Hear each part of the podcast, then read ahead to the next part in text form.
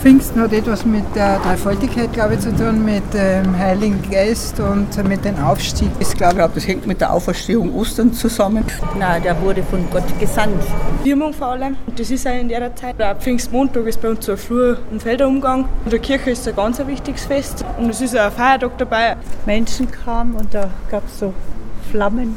Es ist für mich das ganze Jahr wichtig, vor allem mit dem Heiligen Geist. Da bitte ich oft, dass die Menschen erleuchtet. Gehen Kirche, meist Pfingstmontag. Pfingstsonntag ist bei uns so ein Familientag. Man hat sich nie so befasst damit. Ist eigentlich wie Kinder dann zur Firma gegangen haben. Das sage ich mal nicht so wichtig wie Ostern.